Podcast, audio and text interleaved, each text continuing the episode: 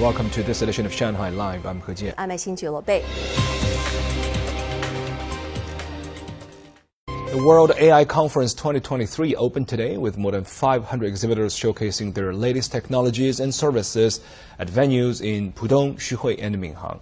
Reporter Zhang Yue visited one of the sideline venues in Zhangjiang this morning to tell us about the highlights. Switching one backdrop to another might be easier for a news anchor or a reporter like myself when covering various events. This virtual stage studio system provides hundreds of 3D virtual backdrops and special effects that can be changed in less than one minute. The system is being used for fashion shows, live streams, press conferences, and corporate recruitment events. Live streaming scenes can now be more creative, which will make product presentation so much fun and attract more viewers. It's also very easy to learn and use, just like most smartphone video editing apps. People are also able to take a virtual tour to space as an astronaut or be a firefighter, operating a scaling ladder and putting out a huge blaze. A scaling ladder costs up to a million yuan, and firefighters don't usually have the opportunities to exercise by using a real one in everyday training. However, our system provides an immersive scenario just like the real one mass production of the product will begin this year. So this vest I'm wearing helps me move in different directions in the virtual world, and I feel much less dizzy using this compared to VR goggles. The vest also vibrates. For instance, I can feel it when I was hit by a meteorite in space, making for a more immersive and fun experiences. Compared to a two-dimensional map navigator, finding places via your smartphone may become easier. This company has helped Zhangjiang Science City create a holographic model. Digital twin technology helps you have a clear idea of what coffee shops or restaurants are on your way from a subway station to your office. It helps to virtually present real-world objects and environment. This will be very convenient for people working in an industrial park like Zhangjiang Science City. Right now, this uh, AI technology is uh, really uh, very revolutionizing including the Twin Cities program and the avatars, the online avatars. I think that, that's something that would really change the way we uh, work. At a conference's Xuhui venue, entrepreneurs, professors, and scholars in the AI industry were invited to share their views on how our future will be shaped by artificial intelligence and how the technology can be better adopted in the finance, video game, and movie sectors. Xuhui District is now home to more than 760 AI companies, including Montage Technology, Yitu, and Transwarp. The district said the sector generated 17.7 billion yuan in revenue in the first three months this year, a 23.5% increase compared to the same period in 2022. Zhang Yue, Shanghai. And staying with the World Artificial Intelligence Conference, our reporter Zhang Shixuan spoke to several companies to find out how the latest large AI models can be applied to industrial manufacturing, medical care, and container transport. Artificial intelligence is now a big topic of discussion in all kinds of businesses. Of course, there are always significant concepts that are really ahead of a pack, and that may include one of this year's hottest topics, the large AI models. A raft of Chinese tech giants announced launches of their own models in the first half of the year. But are some of them just attempts to cash in on a popular topic to get some good publicity? Or are they serious attempts to dig into some real world problems? Today at the World AI Conference in Shanghai, we're going to find out some answers.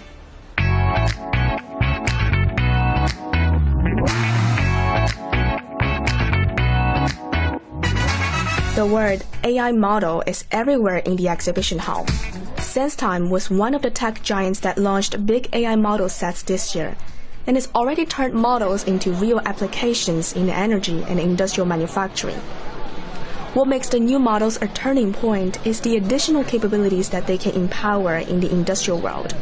And that's what creates new possibilities for tech applications.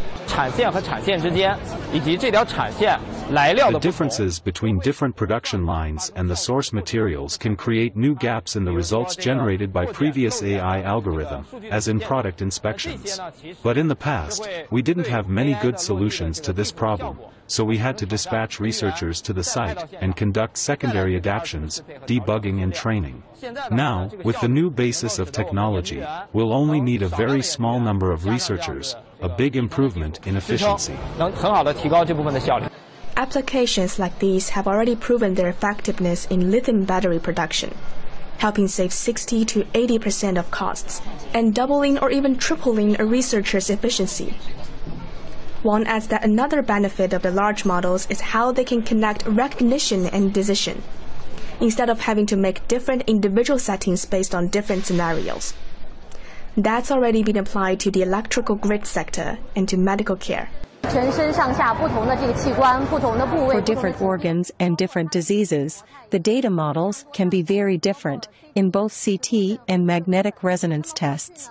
In the past, we had to train different AI models based on each individual task and annotate data separately, which required a huge workload.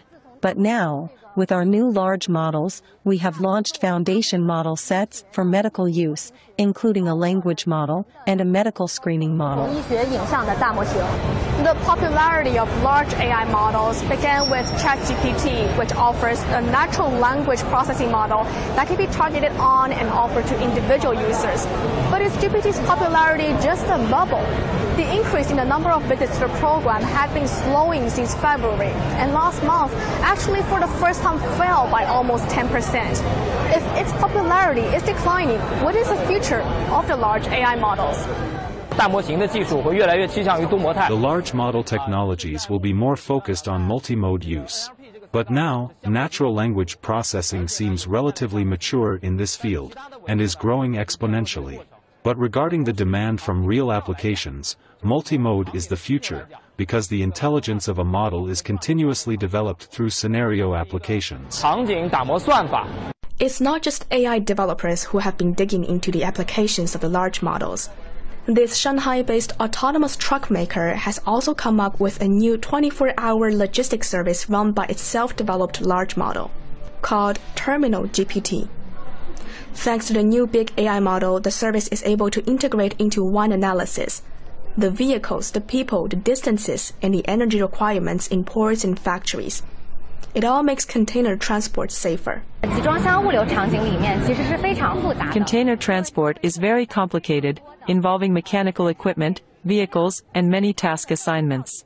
Our terminal GPT acts just like an operator with 20 years of experience and helps operators make the best decisions so as to enhance efficiency. The model can also be linked with our truck fleet management system and make the best dispatch assignments and other routine choices.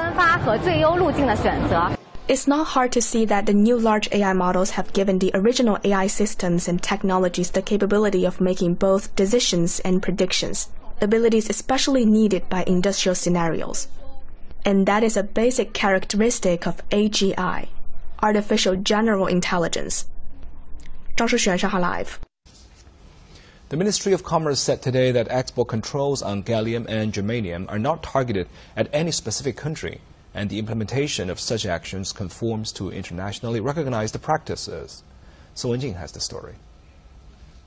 Trade restrictions on the two metals used in computer chips and solar panels were announced on Monday, Companies in China now need to apply for a license to export the metals.